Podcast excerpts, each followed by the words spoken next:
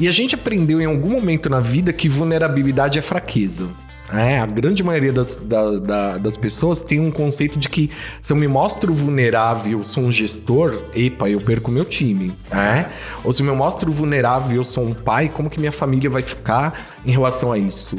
E acho que hoje a gente percebe que não, não, não tem nada a ver você ser homem ou mulher. Não pode... tem nada de errado em você demonstrar que você também é humano e suscetível a tudo isso. Sejam bem-vindos a mais um Quem Pode Podcast. Eu sou o Fábio. Eu sou o Rojão. E hoje, nesta quinta-feira, temos um tema muito legal com um convidado mais do que especial, né, Rojão? Exatamente, para colocar as coisas em ordem dentro da sua cachola. Exato. Bom, vamos organizar as gavetinhas dentro da cabeça da gente, né? Então, para você que está nos ouvindo, o tema de hoje é: Não, você não está louco. Quem pode podcast. Por causa de um prato quebrado, não se cancela um banquete. Preste muita atenção nisso. Este é um pensamento do nosso filósofo Pedro de Lara, um grande filósofo do século XX. Para você que não conheceu, busque no Google, né, Rojão? Exatamente, já estou buscando o alfaiate dele que eu quero ter a mesma indumentária que ele usava. Inclusive, nosso convidado disse que já ouviu muitas vezes na rua. Ele teve esse privilégio de conhecer o filósofo na rua, assim, e vê-lo de terno, todo elegante do Seu jeito dia que a era. dia. né? Tem coisas que eu vou perguntar para ele depois sobre isso. Muito bem. Hoje, dia 9 de dezembro, quais são os fatos relevantes, Rojão? Meu querido Fabito, hoje, dia 9 de dezembro, é o 343 quadragésimo terceiro dia do ano no calendário gregoriano. Faltam apenas 22 dias para acabar este ano. E você abrir aquela cidra do Não, a cidra eu vou abrir no Natal. Ah, no Natal mudou? Você falou que era no fim do Ah, ano. não, então vai ser no Revelão mesmo. No vai ser no Revelão. Revelão. Então tá bom, os fatos que ocorreram. Olha, você sabe que no ano de 480, Odoacro, o primeiro rei da Itália, ocupa a Dalmácia. Mais tarde, ela se estabelece o seu poder político com a cooperação do Senado romano. Isso mudou a sua vida? Muito. Exatamente. Não tem tantos fatos assim, mas esse foi o primeiro fato. Ah, vamos para os aniversariantes do dia. Temos aí o Zé Geraldo, cantor. Zé Geraldo. Fazendo Jogada 52 seus anos. pés, Eu Isso. sou mesmo Zé Geraldo. Sabe quem mais faz aniversário? Quem mais? John Malkovich, fazendo John Malkovich. 39 anos. Tá, menino. Tá. E adivinha quem, cara? Eric Jacan, Uau, o É. grande chefe francês. o chefe tompeiro, exatamente. Tá fazendo quando? 80? Não, que isso, ele é jovem, cara. Tá fazendo 48. Nossa, não parece, né? Não, não, mas tá ficando bem. Tá, É. tá melhorando. Aqui no Brasil, ah, temos o aniversário da cidade de Isaías Coelho. Você sabe quem é Isaías Coelho? Não. É uma cidade no Piauí, também não sei quem é. Grande abraço pro pessoal, nossa audiência de Isaías Coelho. E hoje também é aniversário da cidade de Maceió, capital de Alagoas. Maceió. Maceió. Também estamos, temos o dia do fonoaudiólogo, o dia do alcoólico recuperado e o dia da Bíblia Sagrada. Amém. Amém. Muito bem. Hoje, para falar desse tema que você não está louco, para falar sobre saúde mental, que as pessoas às vezes confundem saúde mental com doença, e não tem a ver com a doença, e sim com o bem-estar, a gente trouxe um convidado muito especial. Ele que é doutor em psicologia da saúde, ele também é professor e ele é um cara muito legal que eu tenho certeza que até o final desse podcast você vai falar, eu vou seguir. Então com vocês, o doutor Fábio Camilo! Aê! Seja muito bem-vindo, Bem-vindo. doutor Fábio. Pode chamar de Fábio. Pode me chamar de Fábio, por Meu favor. xará aqui, Fábio. A gente tá muito feliz de ter você aqui, sério. E é recíproco e vocês estão mexendo com as minhas memórias aqui, viu? Porque me fizeram lembrar do Pedro de Lara, que eu encontrava na feira quando eu era criança. É, lembrei agora do filme do Quero Ser John Malkovich, É, que, era muito, muito bom que é um dos filme. filmes que eu gosto pra caramba também. Então a gente já começou bom, bem Muito assim. né? legal. Muito isso é bom. muito legal. A gente é, tá feliz que você tá se identificando com a gente, porque geralmente os convidados chegam aqui e ficam meio ressabiados, assim, falando, porque são esses dois doidos, né? Eu não Pois sei é. se isso é bom ou ruim, mas vamos descobrir. É, então a gente, que quem sabe, trouxe você aqui, né, pra fazer assim meio que uma terapia, pra saber se a gente é louco, pois né? é, Rogério? né? Pois é, pra Mas ver já- se a gente não é lelé. É verdade, mas assim, o, o Fabio, nós já vamos começar assim. É, me diz uma coisa, o que, que você acha desta frase? Está tudo bem em não estar bem. Começamos bem, hein? É, polêmicas. Polêmicas. né? Tem, tem uma vinheta de polêmica, um barulho, assim, alguma São coisa. os cortes. Né? Eu, eu acho que é. A gente precisa pensar o seguinte: é, a gente precisa ter muito cuidado com essas frases e como a gente as utiliza. Né? Eu sempre gosto de trazer assim: está tudo bem não estar bem, no sentido de que qualquer um de nós pode ter problemas, se Sim. sentir é, mais triste num determinado dia, ter mudanças de humor, uma série de coisas. Mas isso tem um limite. Então, está tudo bem não estar bem, desde que isso não esteja prejudicando a minha vida. Ah, então tem uma grande diferença. Não estar bem e deixar pra lá, e não estar bem e não é só você, vamos entender por que, que você não está bem, né? Exatamente. Acho que a gente tem que tomar cuidado para não se acostumar em não estar bem. E, e ban- é, banalizar. Banalizar E isso. bana- não banalizar, né? Exato. Porque senão pode ser que eu comece a me sentir triste e entre numa, numa linha de pensar, ah, tá tudo bem essa, essa tristeza e vou deixando. Aham. E daqui a pouco isso se torna algo maior. Ou, eu, Então, ou eu começo a me, a me relacionar com alguma pessoa que é bipolar e não, tá tudo bem, ela é assim mesmo e não, não, né? É, não necessariamente você pode aceitar, mas de repente É. ela também precisa de um tratamento. Pois é, né? Ou então cai fora, cara. E aí, Rojão, fica a dica aí, né? tá, e, e Fábio, é, eu acho que o estar bem e não estar bem também a gente não tem como não linkar isso à pandemia que a gente passou, né? Você tem algum dado, você percebeu, sei lá, com o teu convívio com a tua profissão, que ficou mais nítido isso, de que nós muitas vezes não estamos bem? Acho que ficou, mas eu acho que toda situação tem dois lados. né? E aí, uma, uma das coisas que eu tenho sempre tentado trazer é.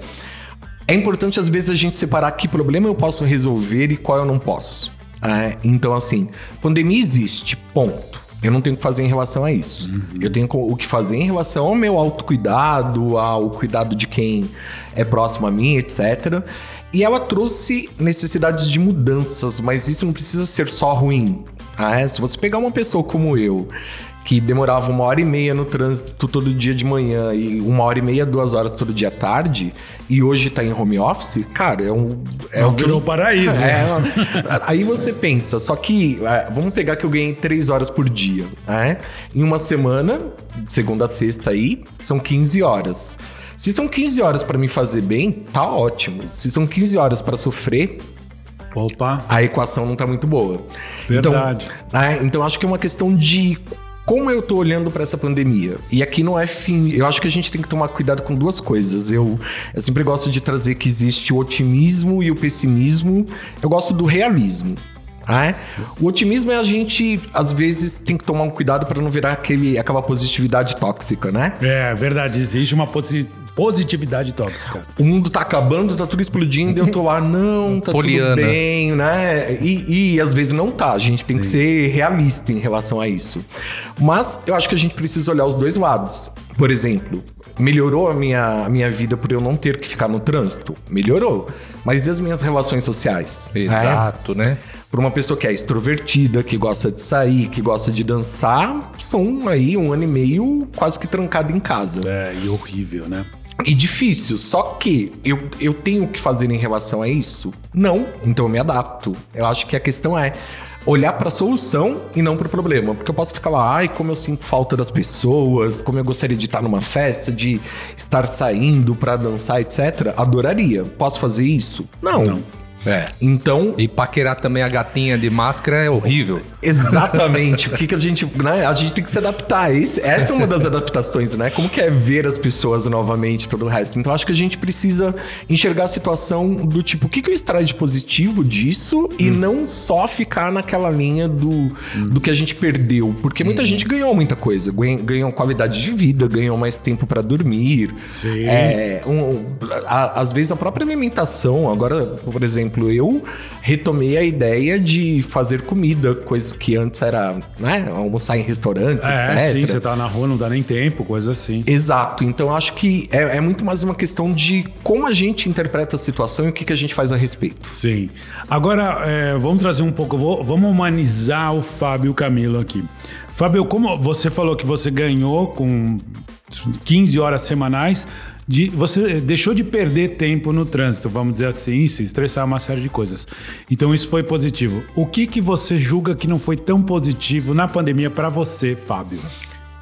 Eu acho que pra mim, principalmente, a necessidade de toque, de pessoas, de proximidade, porque isso é uma coisa que eu sinto falta.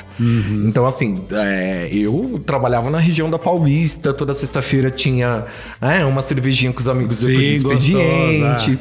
É, eu tinha shows marcados, eu gosto muito de estádio, de coisas do tipo, então tinha ingressos que eu fiquei ali, passei a noite acordado pra conseguir comprar o ingresso, o show foi cancelado. Putz! É, então eu sinto falta disso, mas é, o que, que eu tentei fazer em relação a isso?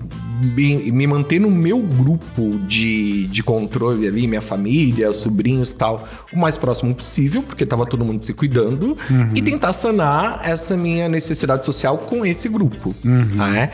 Com amigos, a gente já tentou todas as, as possibilidades que você imaginar, de fazer, assistir programa de TV, teve a época do, do The Voice e algumas coisas assim, que a gente fazia aquelas calls com quatro, cinco pessoas ali, e ficava assistindo o programa cada um na sua casa e discutindo, É conversando. uma a saída. respeito. Era uma grande É, saída isso. legal isso. E a gente fazia happy hour online, não podia ir todo mundo pro bar, a gente fazia uma ligação de vídeo, cada um abria sua bebidinha ali, fosse água. Pote de tremoço. Né? Tremo, o grande tremoço do Rodrigo. Ei, Você sabe o que é tremoço? Não sei o que é. Ah, Parece uns milho assim, amarelinho, grande assim. Uma conserva. É uma É que eu, conserva. eu tenho um amigo que tem uma história com o tremoço, mas isso Deixa pra um lá. momento, Esse é é. outro. Assunto de um próximo episódio. E, ah, mas você sabe que é verdade o que você fez aí, que foi uma grande solução. Muita gente falou que fez isso. Ó, cozinhou junto, é, brindaram. Então, ah, vamos tomar tal vinho junto. Então teve nesse mundo virtual um, um contato social, não um contato físico, né?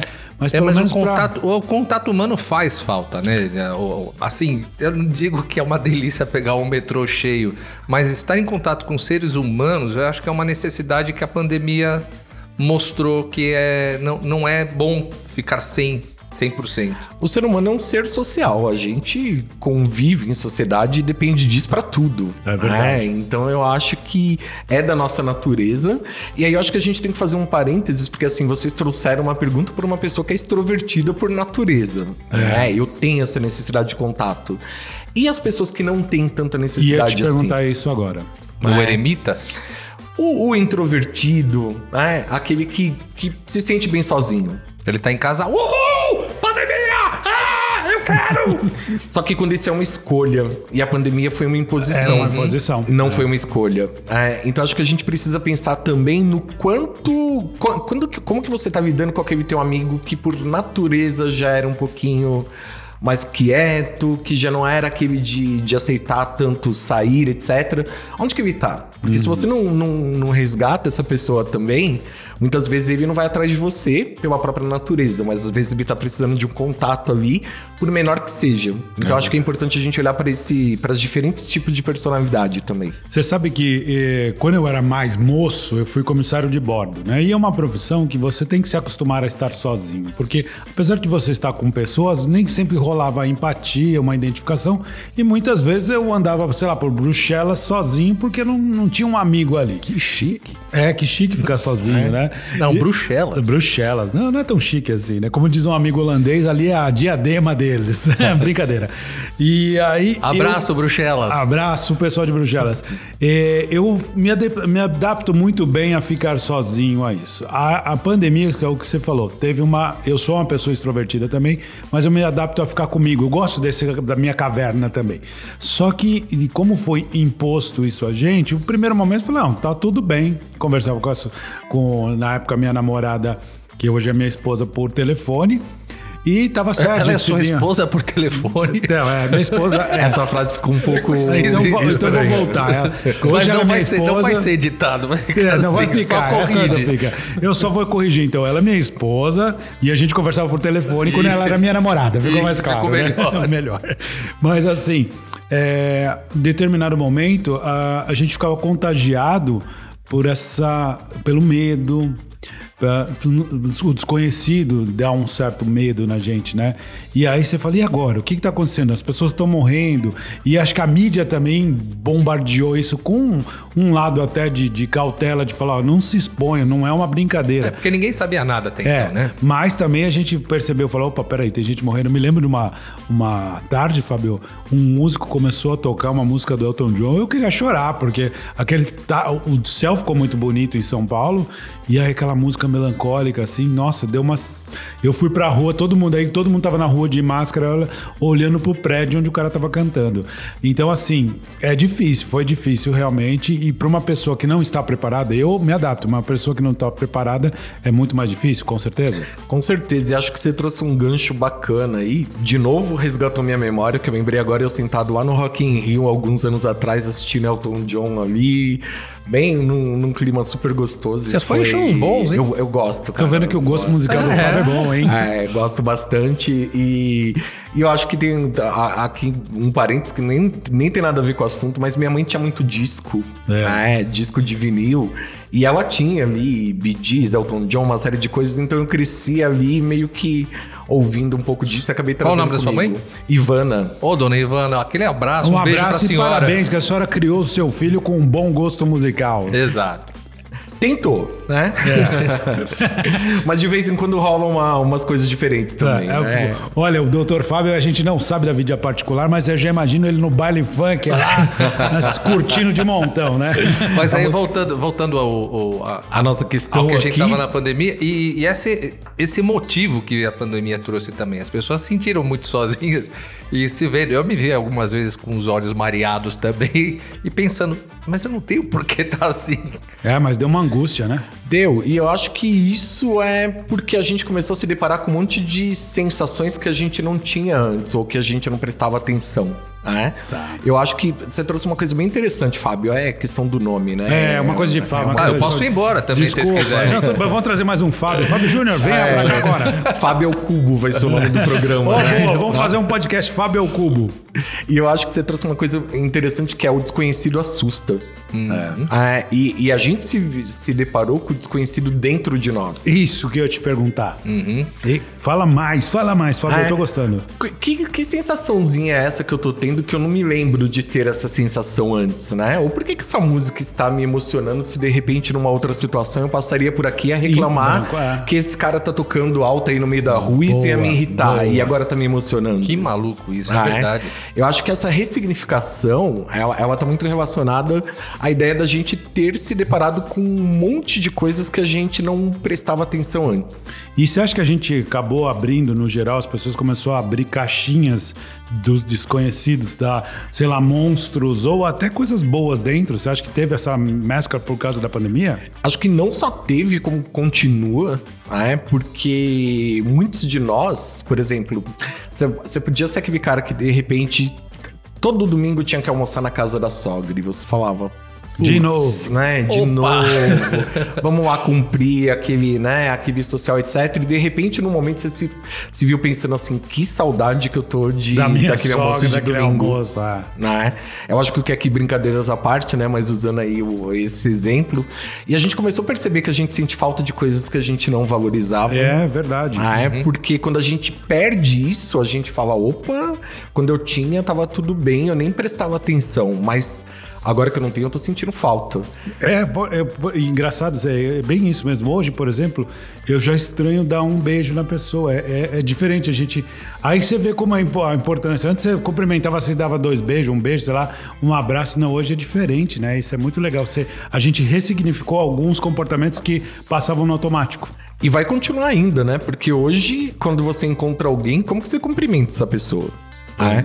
é. Você não sabe se aperta a mão, você não sabe se você abraça, porque daí depende do quanto você tá seguro com, com um tipo de cumprimento e o quanto a outra pessoa também Enquanto tá. o outro vai se sentir à vontade também, você não Exato. sabe. E, e aí você vê aí, é, gerou uma relação de respeito ao outro, porque assim, é, eu dou a mão, claro, né? A gente tá vacinado, tá indo para a terceira vacina já, ah, tem os cuidados de lavar a mão, higienizar. Tem, a gente aprendeu alguns protocolos de saúde que realmente funciona. Só que aí, às vezes, o outro ainda tá, sei lá, tem uma. mora com um idoso que pode ter uma comorbidade que pode ser triste, pode dar aí algum problema mais sério. Então, assim, você respeita isso no outro, você não sabe como ele. Então, se você quer dar um abraço, a pessoa fica meio dura, né? Fica aquela situação meio constrangedora, né?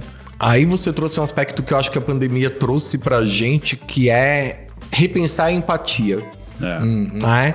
Anteriormente, a gente tinha muito uma visão, por exemplo, no mercado de trabalho que home office é sinal de Preguiça. preguiça, de que você não vai fazer nada, ninguém trabalha, etc.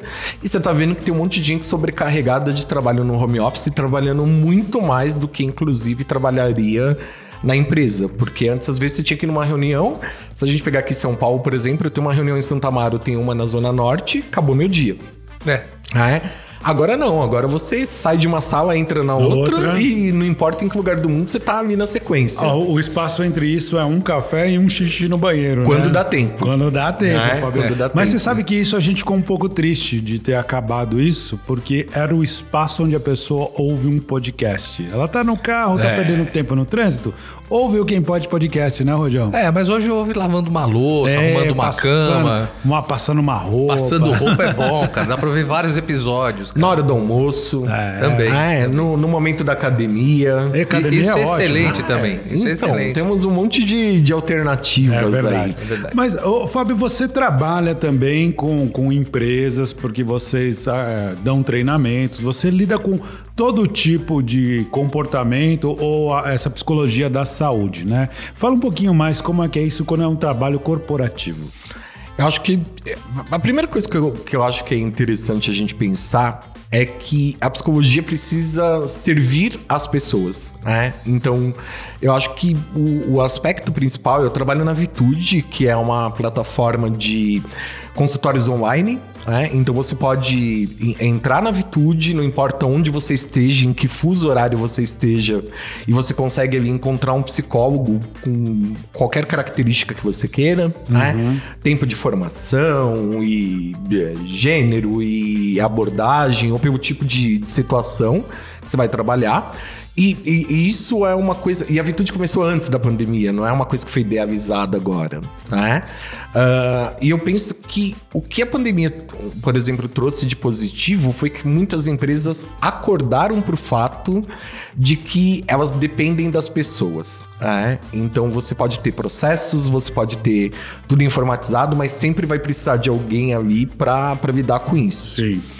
E muitas empresas que já tinham projetos de, de bem-estar ou de saúde mental acabaram ampliando e outras se atentaram para o fato do tipo, ou a gente faz alguma coisa ou daqui a pouco ninguém consegue mais lidar com, com isso. Porque começou. E aí eu acho que a gente tem uma coisa que é importante. É, a saúde não é democrática, mas a doença é. Olha. É, é, olha, bem observado. Ah. A saúde não é nem um pouco democrática, mas a doença é totalmente, né? Não importa o teu CEP, tua conta bancária ou teu Tua nível de nada. melanina ou nada. Qualquer um de nós pode ter uma depressão, qualquer um de nós pode ter um transtorno de ansiedade, tá todo mundo sujeito a isso Sim. né? Então eu acho que nesse aspecto as pessoas começaram a perceber que, opa, o Rogério tá ali em home office e tem uma criança passando pra lá e pra cá e o Rogério é um diretor de um grande banco. Mas ele também tem uma vida pessoal que às vezes ninguém parava pra É, pensar. que- o lado humano da, da coisa. Exato. Assim como tem uma outra pessoa que às vezes tá numa, numa situação que a internet dela não é positiva porque no bairro dela não tem uma internet que, que seja adequada. né? Ou porque ela não tem condição de pagar um, um nível de internet mais alto. Então a gente E às vezes começou... nem chega, né? Nem chega. É. né? Eu acho que a gente começou a enxergar, né, no, no período da pandemia, que pessoas são pessoas e que todas têm, é, tiveram, né, e estão tendo com a, com a pandemia, uma necessidade de adaptação. E acho que isso tornou a gente um pouquinho mais tolerante. Né? Imagina assim, antes no presencial seria meio estranho. A gente tem uma reunião e alguém entra na sala e fala: Gente, me dá cinco minutinhos que eu preciso ir ao banheiro e tomar um café. É, nem sempre isso acontecia, porque É, você imaginava, é "Ah, verdade, a pessoa é. tá aqui porque. né? Agora, no, no online, quantas vezes você não entra numa reunião e alguém fala, gente, eu emendei três reuniões, por favor, preciso de cinco minutinhos. E você às vezes também precisa. Então você fala, opa, é bom pra Ótimo, ele é pra e bom pra todos mim. nós. Ó, Ainda bem que alguém levantou a- nessa a- bola. Aquela reunião que você ouve aquela voz assim: assim, pai, acabou o Danone. Não, foi engraçado porque aconteceu várias coisas, né? A pessoa que esquecia que tava na câmera foi pro banheiro com a câmera e o computador pra não sair da reunião. Ela não tava falando, tava ouvindo, mas todo mundo tava vendo, né? Agora, Fábio, você sabe que você falou sobre isso, de, da democratização da doença? Me lembro que na década de 90 eu tinha ouvido um artigo que a depressão, olha só, né? É, década de 90, não faz tanto tempo assim. Mas assim, a depressão era uma, uma doença que estava atingindo muito as pessoas das classes A e B. Aí olha o exemplo que eles deram e falaram assim, eu achei na época um absurdo aquilo, mas hoje até compreendo melhor. Que mulheres de alta sociedade estavam entrando em depressão porque elas não encontravam o que vestir. Apesar dela ter um, um closet lotado de vestido, ela falava: Eu não sei o que, que eu vou vestir para tal ocasião. E aquilo gerava nela um, um, desconforto, alguma coisa, uma ansiedade, uma depressão, porque ela não via aquilo como uma coisa positiva. Por outro lado, a dona de casa da classe C e D olhava para aquilo e falava: pelo amor de Deus, né? Vai lavar um tanque de roupa aí para você é, sair dessa depressão, porque não sabe. E aí as pessoas julgaram aquilo como muito terrível. E hoje entende-se que a gente, né, com esse comportamento todo que a gente tem de consumo ou, ou social que seja, é um problema realmente essa depressão, talvez não se, seja banal para um, mas para outro não, né? Eu acho que, que tem um, um aspecto importante aí que é para mim não importa o que gera o seu sofrimento, mas o que importa é que você está sofrendo. Ótimo. É, então, cada pessoa vai ter uma interpretação diferente de uma mesma situação. Se a gente pegar aqui a, um filme, nós três assistirmos, de repente o Rogério sai e fala: Cara, esse foi o melhor filme da minha vida. Você dormiu na eu... metade do filme e eu falo, putz, que filminho pra que chato. que eu vim, né? É. É. O, o filme é o mesmo, a percepção é uhum. é diferente. É. E até de época para época. O filme que eu já assisti há um tempo, dez anos depois eu vou você falar... Você acha genial, é. né? É, a mesma coisa a música também, é, né? É o contrário. Porque você muda. É. é. E aí eu acho que é uma questão, as pessoas confundem algumas, algumas questões de saúde mental com o ter né? Então, como assim o Fábio tem depressão se ele é. Se ele tem tudo. Ele vai. tem tudo, ele tem um carro do ano, ele é amigo de eu, artistas. Eu tive isso, Fábio. Eu, eu, teve uma reportagem do Fantástico, eu não lembro qual foi o cantor sertanejo, o cara mostrando a fazenda, o cara cheio de grana, o cara boa pinta, o cara com muito. E ele tava deprimido, né? deprimido profundamente. Eu falava, como pode? A minha cabeça de ingênuo tava assim, como pode? É, mas você vê como a, a, nossa percepção, adorei que você falou sobre percepção, como tudo mudou, né? Você vê o, o caso das Olimpíadas este ano. A ginasta número um, a menina que ia ganhar tudo, ela para no meio de uma Olimpíada que se gasta dinheiro não só para estar lá, mas para treinar tudo. Ela para e fala: Não, não estou em condições. E o mundo aceitar. Pensa isso há 20 anos atrás, Fábio. As pessoas falam, ah, não, pelo amor de Deus, tá de frescura eu agora. Né? Eu posso lembrar de um outro exemplo, só que aí não trouxe. Nick Lauda fez isso no, no, no em 76 com James Hunt esquecendo uh, o campeonato todo falando, não, não dá, não tenho condições. A cabeça dele falou, não e, vou. E aí eu falo, ah, esse é fraco, ele não tem condições. É. A gente era muito julgado por isso, não era? Eu, eu não acho que era, eu acho que ainda é. Ainda é? Infelizmente um pouco. Né? E eu acho que esses exemplos que vocês trouxeram me remetem a algumas coisas que são... Inclusive o cuidado, é, e aqui não propositalmente, vocês trouxeram um exemplo de décadas diferentes, e, e, óbvio que mudou um pouquinho. Mas é inteligente esse moço, é. não foi? Eu, eu, acho que ele lê muito. É. Tento, né? Eu, eu, ouço muito podcast, é isso. Ah, é, que bom. É. E vocês trouxeram também um exemplo de gênero, né? A, a, a, polêmica de novo, né? Polêmica. Ah, vamos falar sobre gênero. É, sobre o sexo, na verdade, masculino ou feminino, sem entrar em outras, outras uhum. demandas, a gente tem uma questão da mulher por natureza, é, normalmente se acessar mais o serviço de saúde de uma forma preventiva. Né? Ela começa a ir ao ginecologista muito cedo, faz isso com frequência, etc. O homem vai ao urologista nos 40 anos porque é obrigado e quando ele vai, eu não. É, não vai... quando ainda não dá uma enrolada, aí vamos pegar uns 20 anos é, aí. É. Eu vou com 70. 60 é os novos 40, são os novos 40, né? Então. Eu já então... passei por 70. e aí eu acho que isso, isso é, uma, é uma coisa que eu acho que a pandemia trouxe que, que e aí, eu, de novo, pensando no aspecto de aprendizado e positivo, que é que o homem também sofre. É, a diferença talvez seja que o- muitas vezes, dependendo a- da, da geração, o homem ainda tem aquele resquício do Cultural. da- cultural, né? E a gente aprendeu em algum momento na vida que vulnerabilidade é fraqueza. É, a grande maioria das, da- da- das pessoas tem um conceito de que se eu me mostro vulnerável, sou um gestor, epa, eu perco meu time. É? Ou se eu me mostro vulnerável, eu sou um pai, como que minha família vai ficar em relação a isso? E acho que hoje a gente percebe que n- não, não tem nada a ver você ser homem ou mulher. Não você pode tem nada de errado em você demonstrar que você também é humano e suscetível a tudo isso. Exatamente, assim como você tem mulheres que são é, muito mais fortes, entre aspas, Sim, digamos assim, do que dúvida. homens e que tem aí toda uma questão de é, prover família, de trabalhar e de, de todo o resto. Então acho que tem esse parênteses O aí. calo é de cada um, né? Exato. E aí, de novo, não é o seu sexo que vai definir se você pode ou não sofrer. Eu acho que o que a gente tem que pensar, até pegando o exemplo anterior, a gente não pode esquecer que tem uma parte química da- das doenças, né? Dos transtornos. Então, eu não tenho uma depressão necessariamente só em virtude dos acontecimentos da vida. Também tem aspectos aí que a gente pode ter genéticos, que a Sim. gente pode ter de, de- do meu cérebro não, não produzir aquilo que deveria. E aí o remédio faz todo sentido, né? Exatamente. Temporariamente, mas faz, né? É, e aí entra um outro aspecto que é o remédio, ele trabalha em cima da questão química, né? Bioquímica do cérebro. Mas e a, e a parte do que me levou a adoecer? Uhum. Então aí vem a psicoterapia, porque senão a gente atribui a mágica da pílula, né? Exatamente. Não é remédio- só dar o remédio, tá Pensando certo. nisso, é, trazendo até a pandemia de volta ao assunto, muita gente parou de tomar sol. E o sol é um remédio natural que faz falta. É, eu acho ótimo você ter tocado nesse gancho, porque daí a gente precisa começar a pensar. O corpo é um só. é, e a gente às vezes separa saúde física de saúde mental como se fossem coisas diferentes. é. Há muito tempo que você tem um conceito que ter saúde não é a ausência da doença, mas é um estado de bem-estar completo Perfeito. físico, emocional, espiritual e etc. E aí a gente também criou muito é, é uma questão de parecer que existe o jeito certo de se trabalhar determinadas coisas. né?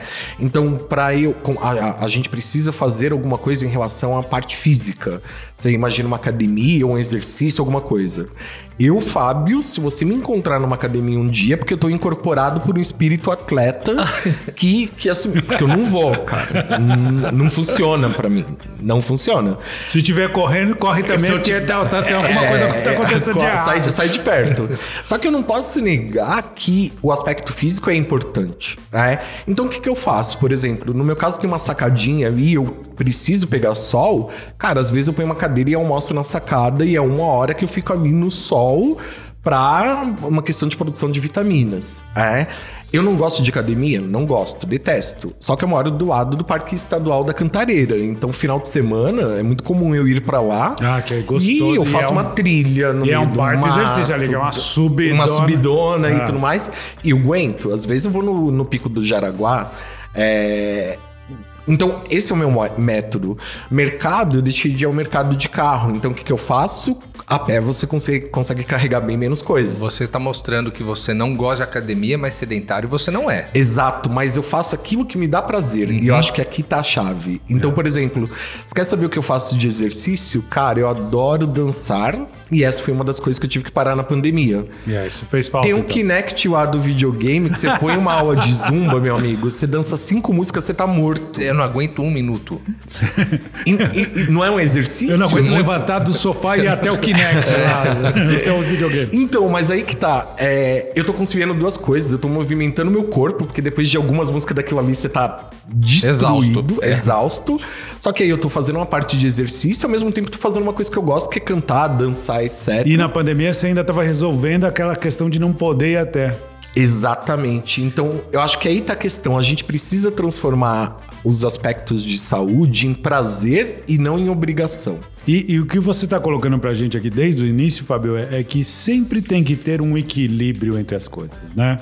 Por mais nada vai ser perfeito. Eu, eu, sempre brinco que a gente a gente nasce e ensinam pra gente que o mundo é maravilhoso, que tudo vai dar certo. É o príncipe encantado, a princesa encantada. Ninguém fala, claro, o Rojão falou, mas pô, você tá falando com uma criança, eu, eu entendo, mas existem os estágios onde você precisa ensinar para uma criança e para que eu não seja um adulto frustrado, né? Que nem tudo é maravilha nessa vida, né? É, eu acho que esse é um aspecto que a gente precisa trabalhar, que é o lidar com a frustração. É. É, e, e, aí você traz para uma temática que eu vejo ser muito discutido, você perguntou sobre empresas anteriormente, que são a, a, é a guerra geracional. Né? É algo, às vezes se percebe a população com uma, com uma idade um pouco mais né, na nossa faixa aí, 40, 40 e poucos, e você percebe a geração Obrigado. mais nova, né? Obrigado. É, eu fui gentil aqui. É, 40 e poucos, bota mais uns 20 aí dá o roxo. Tô, tô, tô, cuidando da saúde mental de vocês. Obrigado, obrigado. você pega o pessoal da nossa faixa, se você não toma cuidado, a geração mais nova é a geração do mimimi, porque tudo eles sentem ao extremo, tudo é um problema e etc. Só que muitas vezes a gente vai ter que lidar com essa geração e a gente pode aprender com ela, porque eu percebo que, por exemplo, às vezes essa geração que está entrando no mercado de trabalho não aceita coisas que a gente aceitava lá atrás e achava natural. Eles não querem o chefe deles mandando mensagem 10 da noite é no verdade. final de semana cobrando alguma coisa, porque eles têm vida. É, né? é. não precisa nem ser 10 da noite no final de semana. Eu vi um caso de uma agência, publicidade sempre foi aquele, aquele mundo que você dorme na agência, você vai até 4 da manhã, no outro dia você chega 10, 11, porque você sabe que você precisa descansar. E aí o pessoal contando que essa galerinha mais nova lá, pegando, tocando, a agência pegando fogo no pau, porque precisa entregar uma campanha. Deu seis horas da tarde, o cara pegou a mochila e falou: onde você vai? Vou embora. Mas, cara, nós precisamos me entregar. Ah, eu combinei com uma menina que eu vou jantar com ela. Não vou, não vou, e todo mundo ficou. Ele tá errado de abandonar o barco pegando fogo, ou ele tá certo porque não é da ossada dele, vive, não, é, faz bem pra vida dele não ficar se, se é, se dedicando demais ao, ao, negócio que não é nem dele, né? Que ele trabalha. Voltamos pro está tudo bem não estar bem? Eu pensei nisso também. Ah, é? Porque a, aí a gente começa a perceber que às vezes essas pequenas ações são os que é o que faz essa pessoa não adoecer, é não estar mal, é respeitar o tempo dela, o corpo dela, a mente dela e etc. E aí que entra aquela questão que eu falei que é problemático quando a gente pensa Está tudo bem não estar bem, vira assim. Está tudo bem eu estar exausto porque eu trabalho todo dia 12, 15 horas. Perfeito. Né? Está tudo bem não ter tempo para minha família, está tudo bem, etc. E aí a gente, é, é lógico que a gente tem que pensar no contexto, nas necessidades, etc.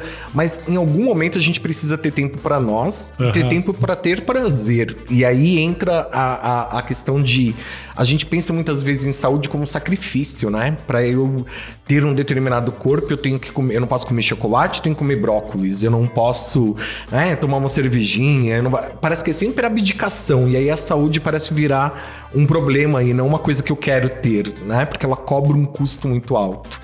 E eu acho que a gente consegue ter saúde fazendo coisas simples uhum. no dia a dia e que dá para você fazer sem precisar se comparar com, com a pessoa que 7 horas da manhã já postou ali que correu 12 quilômetros, é. né? Tira aquela foto, aquela selfie toda suada ali e tal. Se faz bem para aquela pessoa, ótimo. Só que para mim não faz, porque eu quero estar tá dormindo e eu preciso dormir até as 8 da manhã ou até um horário mais tarde.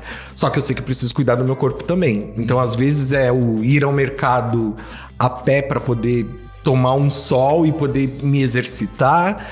Às vezes é eu colocar um, um, um anúncio, num, um lembrete ali no meu computador de 50 em 50 minutos para eu poder levantar, esticar os braços, tomar uma água, fazer alguma Beba coisa. água sempre. Né? Não é?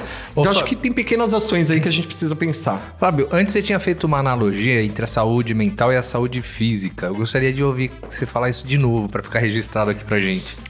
Primeira coisa, é, existe o Rogério, não existe o Rogério corpo físico e o Rogério mente. Tudo é uma coisa só. É? Tanto que, vamos pensar num exemplo clássico aqui. Como que é ter dor de dente para vocês? Como que vocês ficam com dor de dente? Nossa, é horrível, né? Muito mal-humorado. Então, então o aspecto físico mexe Não. com a sua mente, né? A- Não, o- peraí, mas eu não vou ter dor de dente porque assim, já fico cuidando da minha saúde bucal, vou no dentista a todo momento. Preventivamente. E- preventivamente, essas coisas todas, né? Pra já não ter esse problema. Ah, então aí você trouxe um aspecto interessante para a nossa discussão, que é por que para você é natural ir ao dentista de uma forma preventiva? Ah, é porque se a gente não faz essa prevenção, Vai ter a dor de você dente. vai ter a dor de dente ou você está arriscado a ter que fazer um canal, a ter É, que extrair. dentadura. Hum? Vai ser muito mais custoso financeiramente e vai doer muito mais. É, verdade. Então por que, que você não traz essa mesma lógica para a saúde mental? Não há um bom questionamento, né? É, eu, é natural pra gente falar assim: eu vou à terapia porque eu estou bem e porque eu quero continuar me conhecendo Quero continuar bem. e quero continuar assim.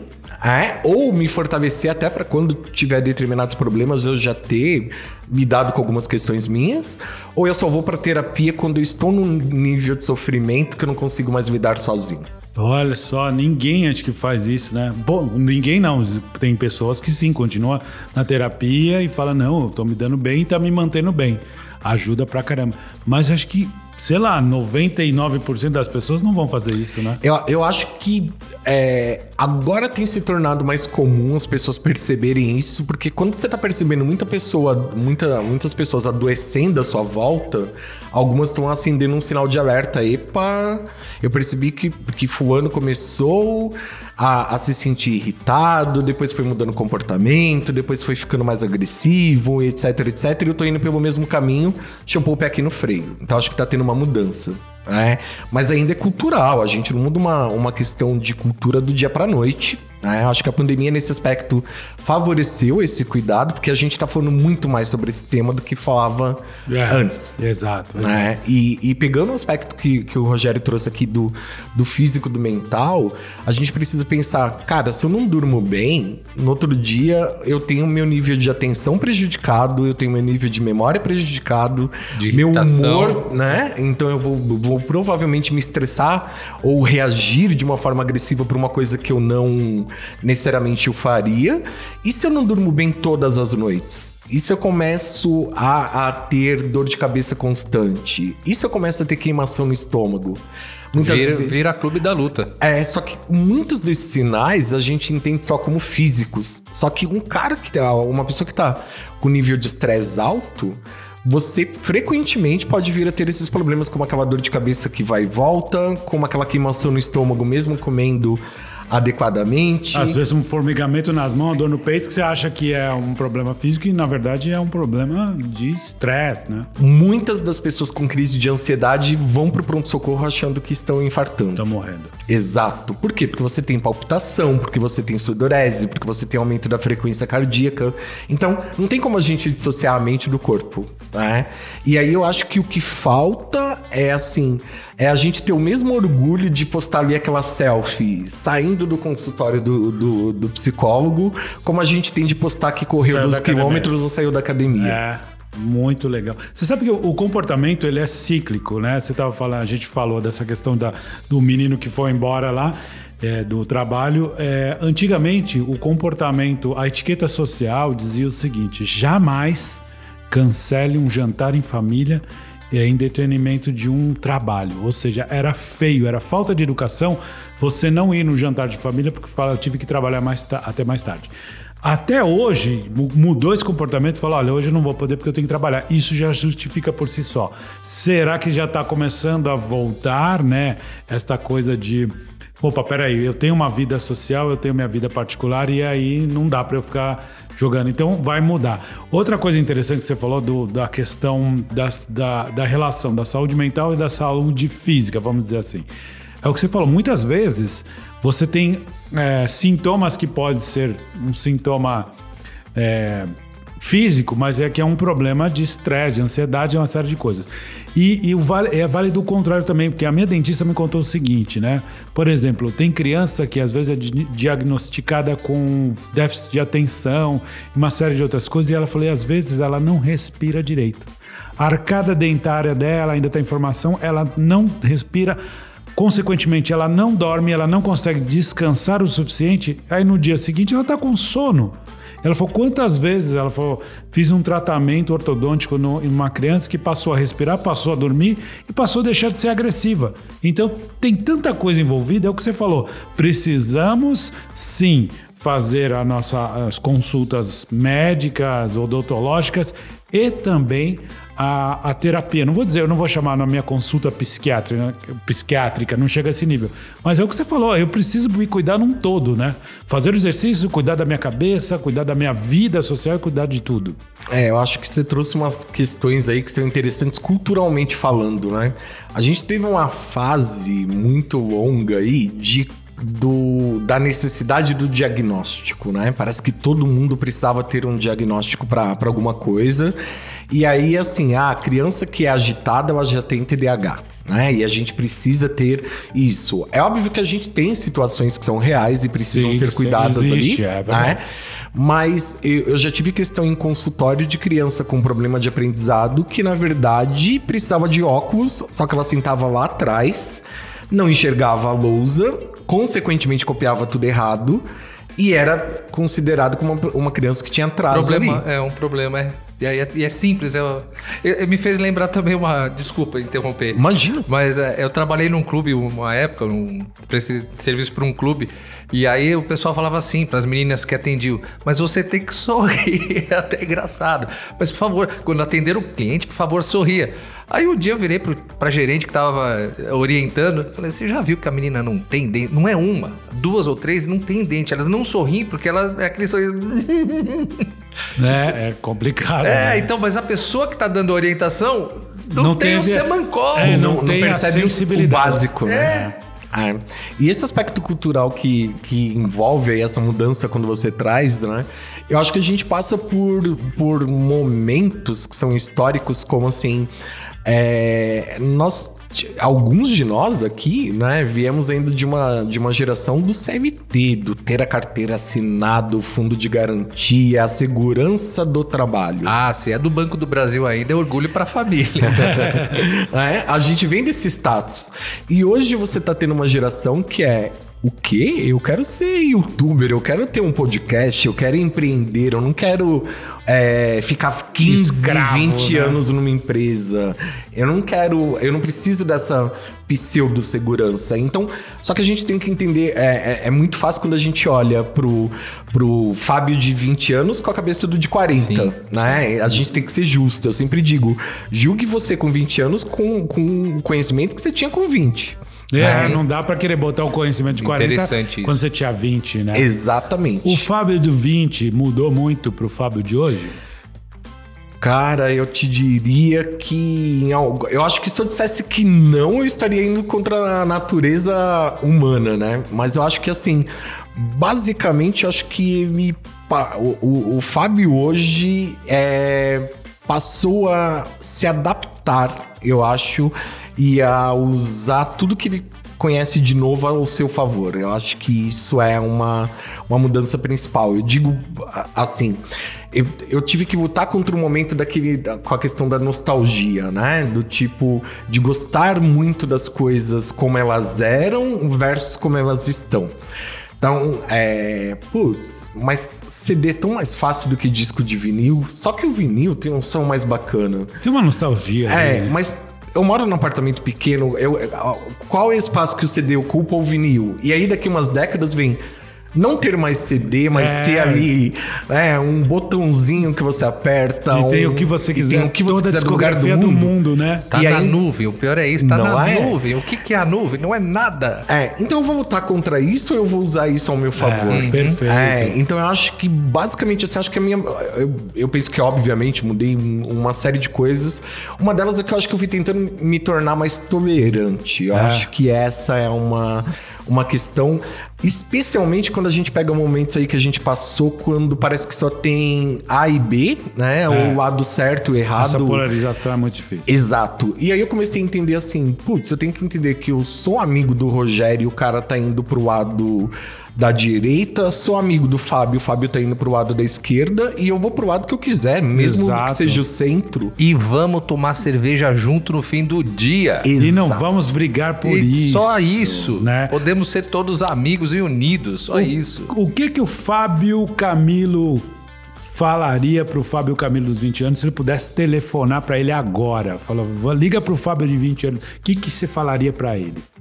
Cara, Ah, o ó, número- olha o que no número- momento que eu não, não, não me falaram que ia chegar nesse ponto do. Ah, o número Ei, da Mega Sena, né? De, de, de, de 88. Pode ser qualquer coisa. Cara, eu vou te dizer, eu acho que me falaria continue fazendo o que você acredita que é certo, porque vai dar certo realmente lá na frente. Então vale a pena a gente entrar no ping-pong, né, Rojão? Com o Fábio Camilo aqui. Ping-pong que- do Que QPP. é, é o seguinte, Fábio, a gente faz assim, só uma, uma perguntinha e você responde a primeira coisa que vier na sua cabeça. Então eu vou começar bem fácil. Uma cor, Roxo. um lugar, Um lugar, meu Deus.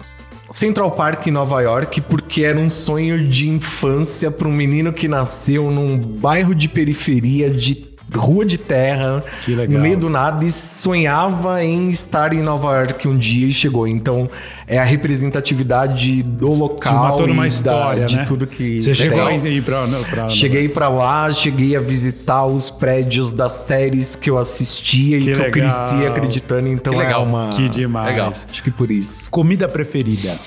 Macarrão com molho bolonhesa. Hum, bom, bom, Que bom. simples, legal. É, não, Gostei, demais. cara. Legal. Nada requintado, meu amigo. Menos é mais às vezes. Isso. Um crush de infância. Cara. Tinha isso, na verdade, né? é, a palavra não tinha. Não tinha. né? Eu acho que a, a- a palavra não. O meu era Sandra Brea. Eu não posso falar que eu tenho vergonha, cara. Vanusa. Eu acho que eu tô no programa errado, viu? Eu tô tentando fazer as analogias aqui com o que vocês estão. Tá bom, então eu vou- pegar esse, esse exemplo que vocês trouxeram. é, nessa linha aí, eu acho que tinha a Claudio Hanna, por causa de. Vamp, Vamp, e, é. e, e tal. E tinha o Cazuza, cara. por Cazuza. Por, uma- por ser Cazuza. É, Por ser Cazuza. Só quando você fala Cazuza já é um É, adjetivo muito exato. grande. né? Acho que a transgressão, a, no- do, todo essa, esse aspecto, assim. Uma música. Uma música. É, um vento no litoral do, do Legião Urbana. Muito bom. Um livro. Cara, normalmente eu sou aquela pessoa que. Um livro que, acadêmico, que- livros, né, né? Eu vou dizer, um manual de. Né, não. Livros eu li, eu leio muito, eu gosto, mas vou te dizer, é, é- é- aí tem uma coisa que o Rogério trouxe, né? Do quanto a gente muda, às vezes, um olhar com uma coisa que a gente viu atrás. Mas eu te diria o alquimista, pensando. é o mesmo no... que eu. Sério?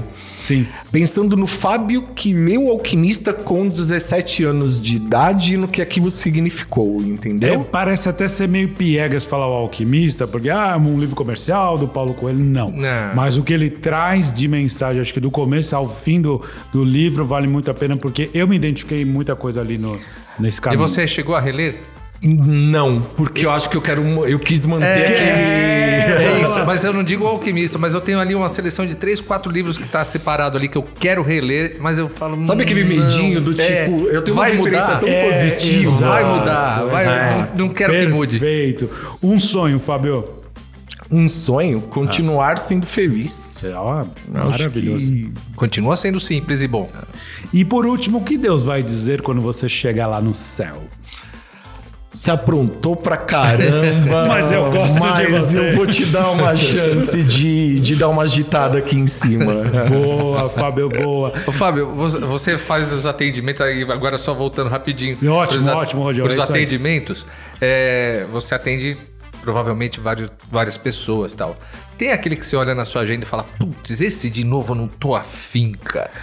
Cara, eu vou te dizer, se, é, e, sem- e sendo muito sincero mesmo. E você assim, pode passar o nome, endereço, telefone. já, já colocaria coitada da pessoa. Eu, eu diria assim, cara, que eu acho que a, a, a, a terapia ela é um exercício não só para quem vem quanto paciente, mas para você como psicólogo, para você entender, e aí eu acho que é isso que falta na humanidade às vezes, que a diferença não precisa ser ruim, mas que ela pode te ensinar. Então, O dia que eu chegar nesse aspecto de ter esse sentimento de não quero atender essa pessoa, eu acho que eu tô fazendo a coisa errada. Já não tem. Alguma coisa já não funciona mais. Exato. E aí eu vou tratar isso na minha terapia, com o meu terapeuta, para entender por que isso chegou. Mas eu, eu sempre enxergo assim, para mim, eu tenho alguns, alguns pacientes, inclusive, que um deles usa, ele chama episódios, né? Ele fala assim: no episódio anterior discutimos tal coisa e, nesse...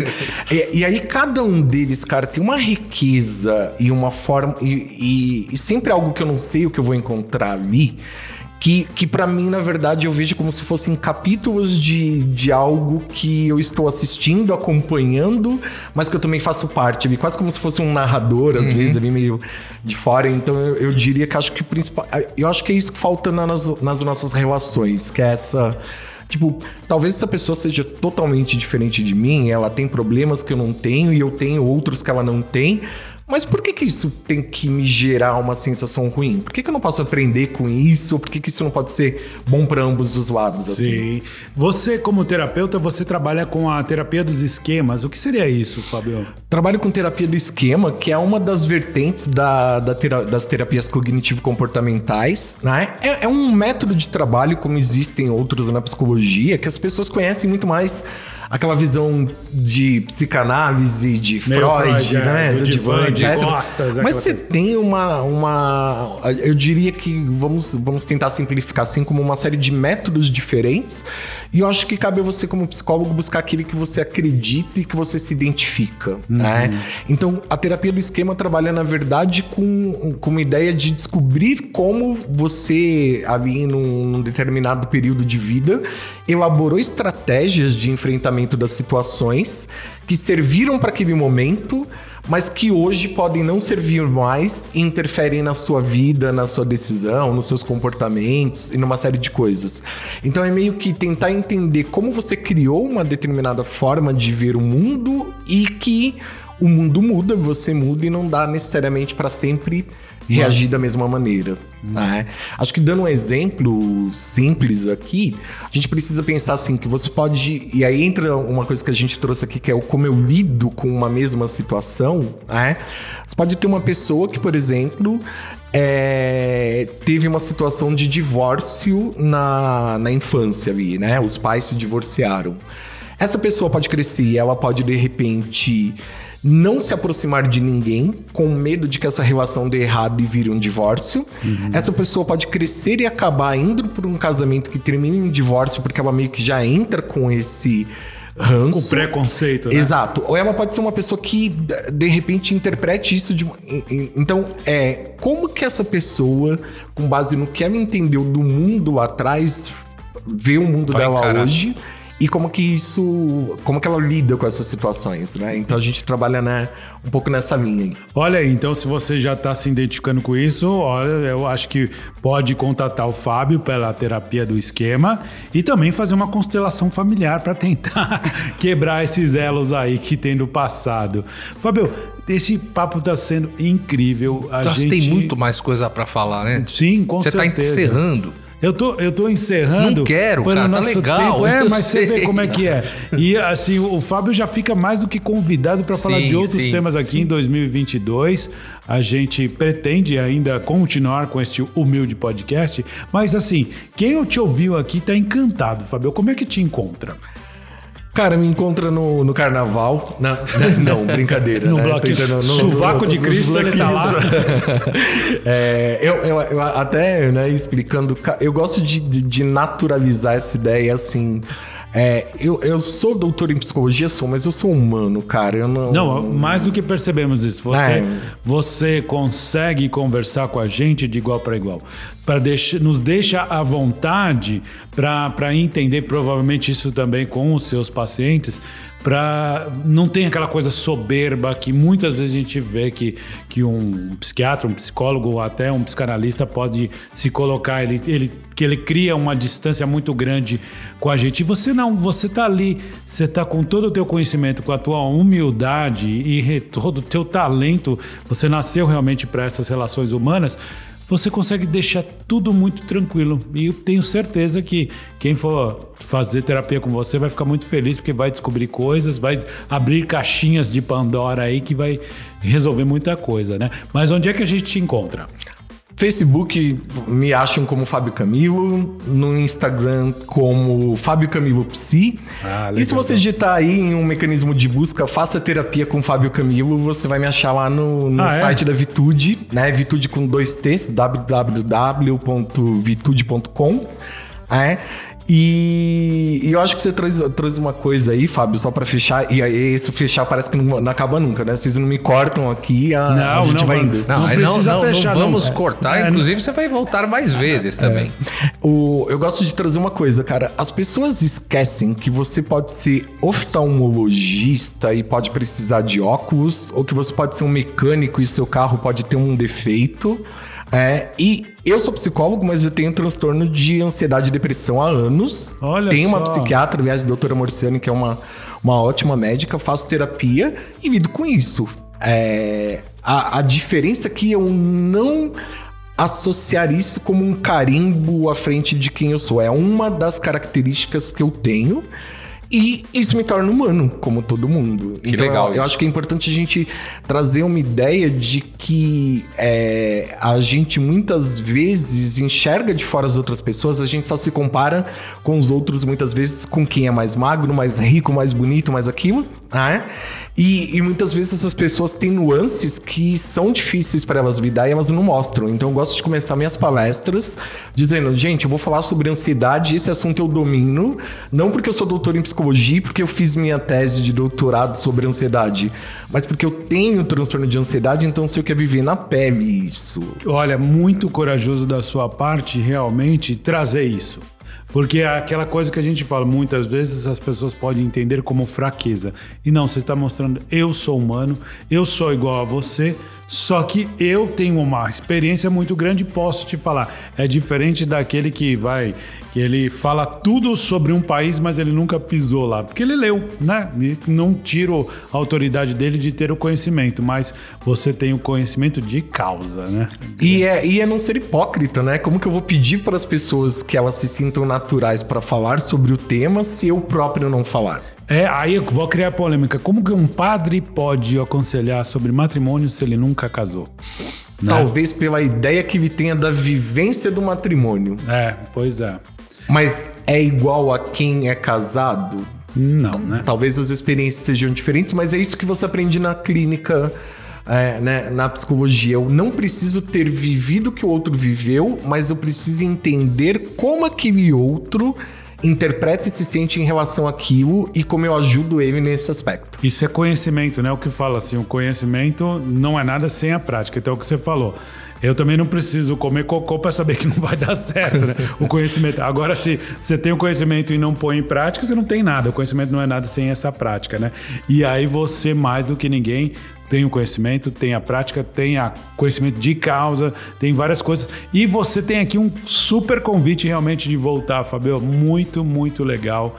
A gente só tem que te agradecer porque poderíamos fazer um podcast de três horas aqui e não seria Fácil, suficiente, fácil, né? é. Eu, você foi uma grata surpresa aqui do ano de 2021. Um podcast maravilhoso. Não que os nossos outros convidados não tenham sido, todos foram maravilhosos, mas realmente esse papo aqui tá me encantando a ponto da gente querer você aqui mais uma vez. Cara, eu que agradeço, assim, acho que isso é um dos aspectos positivos da pandemia para mim. né?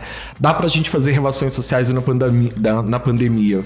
O Rogério eu conheci por meio de um trabalho numa empresa, né, que eu fui Podcast, fazer de um mas podcast. sem contato, não era igual o nosso É, aqui, né? E que acabou gerando um convite, me fez estar aqui e, daí vai saber onde que a gente vai parar com, com essas aberturas. Eu até, né? eu até vim com meu óculos e Groucho Marx e pés de pato aqui, achando que eu ia passar por Lelé, mas você Não deu certo. Você nem me olhou certo. diferente, Ele cara. não, ele achou normal. É você, normal. você como ele é boa pessoa? Te Ele é achou muito normal? gente fina, cara. Né?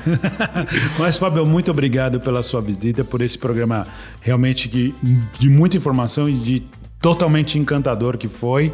Obrigado Fechando aqui. o ano, né? Estamos nesse mês de dezembro. Tá, tá Bacana, hein, nível meu? alto esses últimos Você podcasts. tá bem né? de convidados, viu? Você Mas tá ó, vou convidado. contar uma coisa pra você que tá nos ouvindo. Na verdade, o Rojão ficou muito fã do Fábio Camilo aqui.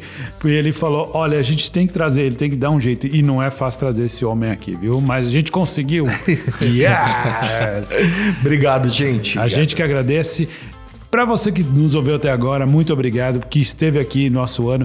A gente ficou sabendo por umas métricas do Spotify e também do Anchor que a gente teve uma audiência muito, muito assídua. Teve cinco pessoas que ouviram todos os programas.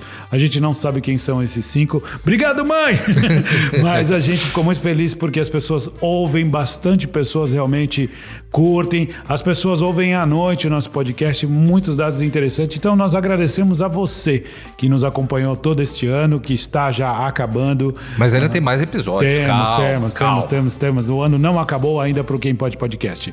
Mas é isso. Obrigado para você que nos ouviu até aqui. Obrigado, Fábio. Obrigado, Rojão. Muito obrigado. Também quero lembrar que estamos ainda no YouTube. Além de tudo, estamos também no YouTube, é, apenas com, ima com, com som, não a imagem, que senão vocês iam ver nossas beldades como somos. Encantadores. É, encantadores demais. É importante vocês se inscreverem e ativar o sininho, que isso ajuda bastante. a Ajuda. Quanto mais audiência a gente tiver, a gente Mande pode manter o podcast. Suas mensagens também, suas críticas, suas sugestões, que estamos aqui abertos. Quem quiser mandar uma mensagem de áudio também. Pode é, mandar pelo pode mandar direct do Instagram. pelo Instagram e vai ser bem bacana ouvir vocês aqui. Eu acho tão bonito quando você fala Instagram. Instagram. Porque eu ia no Play Center. Eu vou no shopping center. Ah, eu saio daqui e vou pa- passar no McDonald's. McDonald's. Na Madonna's. Mas antes eu vou mandar um Twitter. Twitter e vou no Madonna's. Muito obrigado, então, você que nos ouviu. Obrigado, Fábio. Muito obrigado. Obrigado, Rojão. E um beijo pra quem é do beijo. O abraço pra quem é do abraço. E até quinta-feira que vem. Tchau! Tchau. Tchau, tchau. Valeu.